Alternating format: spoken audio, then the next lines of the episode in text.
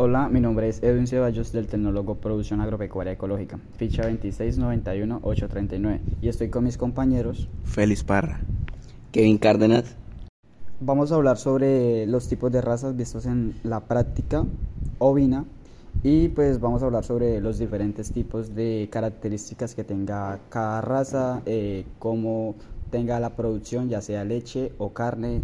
También vamos a hablar sobre los tiempos de manejo o de celo y sus orígenes, así como los cruces.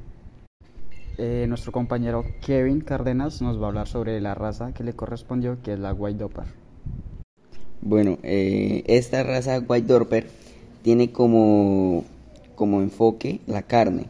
Esta pues, fue originaria en Sudáfrica en el año 1930, casi al mismo tiempo que la Corper Cabeza Negra. Eh, para crear esta raza se hizo un cruzamiento entre la Dorper Van Roy y Dorsch Doy.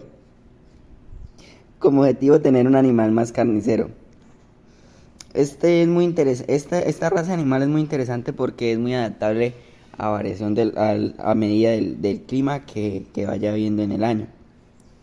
Eh, las características es su buena adaptabilidad, como lo acabé de decir. Esta se, tiene dicho que no trae lana. Esta raza sí trae lana. Lo que pasa es que la, lana viene entrelazada con el pelo, o sea, se conjugan ellas dos y pues en cada etapa, o en, el invierno o en el verano, cuando es en el verano, eh, se da más a ver lo que es el pelo para sí mismo no sentir tanta calor y, eso. y lo mismo pasa en el invierno. En el invierno se, ve más la lana para protegerla del frío. Y pues esta se, va, se da más a ver en, la parte del lomo, que es donde la protege el sol, para, bueno, para que no se asolie tanto. Para distinguir esta raza es completamente blanca. Eh, tiene desde la cruz a la, a la, a la anca es, es gruesa en, el, por el, en el del lomo. Esto, esto gruesa, es ancha. Y otra de, las características, de una de las características también muy buenas en ellas es que es muy susceptible a enfermedades. Está como cojeras, bueno, entre, entre, entre muchas más. Esta puede alcanzar en su aspecto reproductivo dos a tres partos en el año, pero lo más probable es de dos partos que ella puede alcanzar en el año. Y pues el tiempo de celo, ella todo el año tiene celos, pero pues da sus dos crías. El peso del macho de la White Dorper es de 110 a 140 kilogramos y la hembra pues puede alcanzar de 90 kilogramos a 100 kilogramos. Bueno, esta es las características de ella y pues nos vemos que va enfocada más que todo a carne, más que todo a carne no, a carne y, gracias. Vengo a hablar sobre la raza Dorper cabecinegra. Esta raza se originó en Sudáfrica, salió de los cruces Dorset Horse y Black Ear Persia. Esta es una raza eh, cárnica, se adapta muy rápido a altas temperaturas, también tiene una buena distribución de grasa. La hembra tiene una gran finalidad en los partos y mantiene en celo durante todo el año y por esta razón es muy fácil conseguir tres partos en dos años. Esta es una raza que tiene una gran, unas, eh, bueno, sus características eh, es eh, la cabeza es de color negro hasta el cuello. Del pecho hasta la parte dorsal es blanco. Tiene unos aplomos firmes y bien ovalado.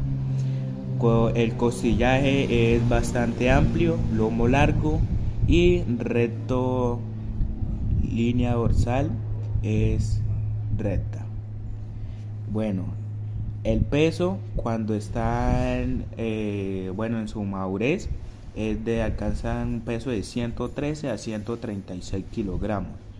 Un dorper es fácil bueno, eh, es fértil a los 120 días después del parto.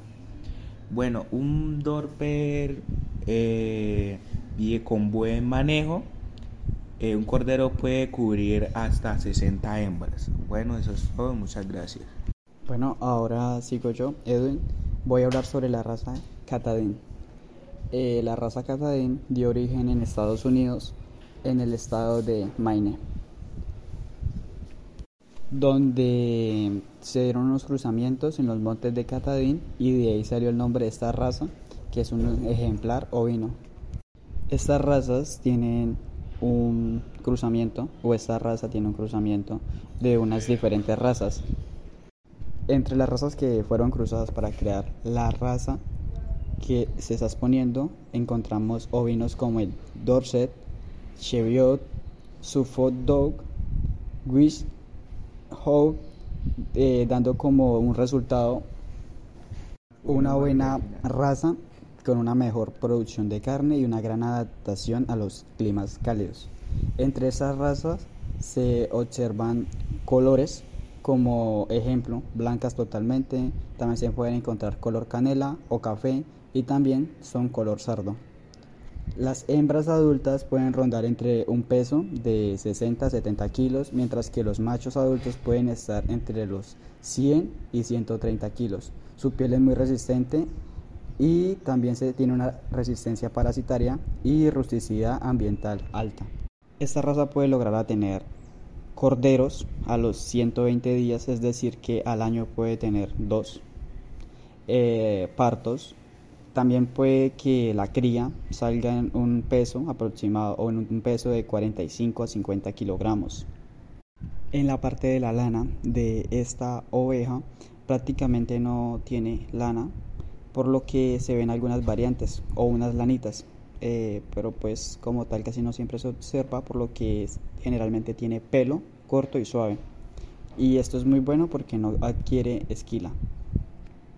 Esta raza tiene una buena rusticidad, pero no es alta como las características nombradas anteriormente y no se destaca por hecho.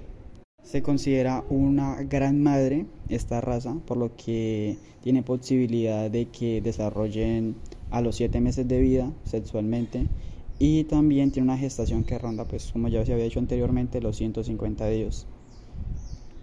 Su producción de leche ronda entre los 250 a 400 mililitros al día. Esto quiere decir que esta raza cría unos buenos ejemplares y es muy bueno para una producción. Para concluir, estas razas son muy buenas en la producción de carne, como ya nombrado, ya que las tres razas son buenas productoras de carne, tienen una buena rusticidad y también se adaptan muy bien a los climas cálidos, al igual como a los otros climas, pero como tal siempre se adaptan mejor a los climas cálidos.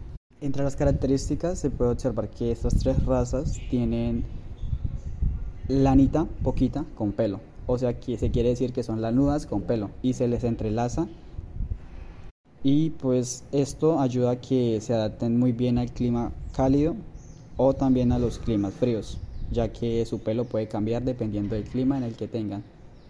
Muchas gracias por su atención, espero que este podcast haya servido para conocer un poco más sobre las tres tipos de razas que hemos expuesto yo y mis compañeros.